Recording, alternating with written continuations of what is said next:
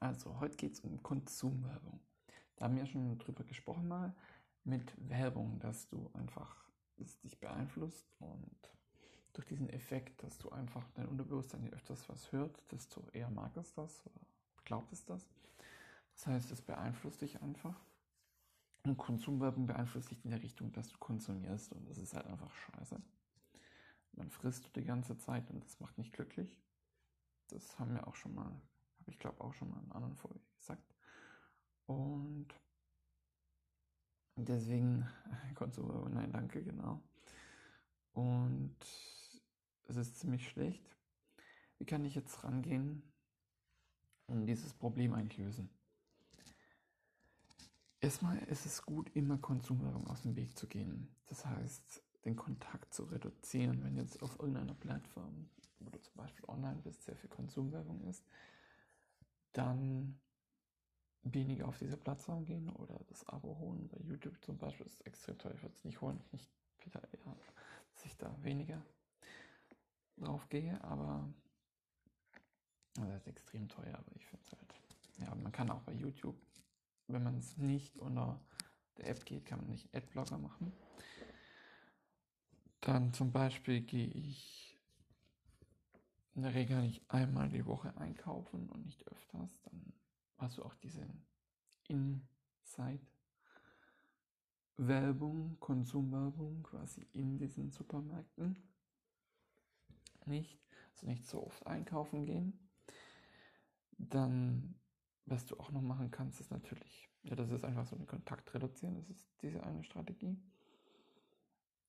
Und jetzt kommt das Zweite, und das ist finde ich fast noch viel wichtiger, und das ist das Leben nach Prinzipien.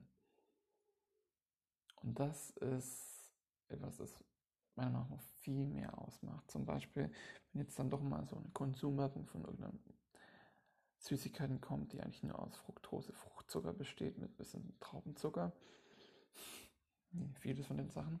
Da mache ich immer so Humor, Witz drüber, so wie kannst du deinen Tod direkt holen oder dein Gift oder deine Droge. Weil ich eben das Prinzip habe, dass ich so gewisse Sachen nicht esse. Und bei Süßigkeiten nur so dunkle Schokolade ist gesund, die mag ich auch. Aber gewisse Sachen gar nicht mehr. Dunkle Schokolade zum Beispiel habe ich auch also nur gewisse und mit Nüssen ist dann besser. Da habe ich wieder nach Prinzipien und wenn du so nach Prinzipien lebst, können die dir tausendmal diese Werbung ranschmeißen. Du sagst, du machst das nicht. Du bist minimalistisch, du lebst minimalistisch, du machst es nicht, du kaufst nicht mehr so viel. Wenn du dieses Prinzip machst, dann hat die Werbung auch nicht mehr so eine Auswirkung auf dich. Und dann gibt es zum Beispiel so Prinzipien wie die 24-Stunden-Regel. Wenn ich sage, ich immer, wenn ich jetzt irgendwas kaufen möchte, also dann erstmal 24 Stunden warten, nachdem ich es im Laden gesehen habe, am nächsten Tag holen. Oder zum Beispiel jetzt beim Einkaufen mit dem Supermarkt im Essen. Ich gehe einmal in die Woche und man überlegt sich einfach davor schon, was man braucht. Und bei mir ist zum Beispiel so, da hast du immer 8, 7 Mittagessen, viel Gemüse und sonst was. Das macht das nicht so explizit. A, B, C, aber eine Liste, das wäre schon sehr gut. Aber ich habe so ein paar Sachen auf der Liste und dann so ein paar Grundlagen. Es muss so ein Essen sein, das die die Beschaffenheiten hat. Genau.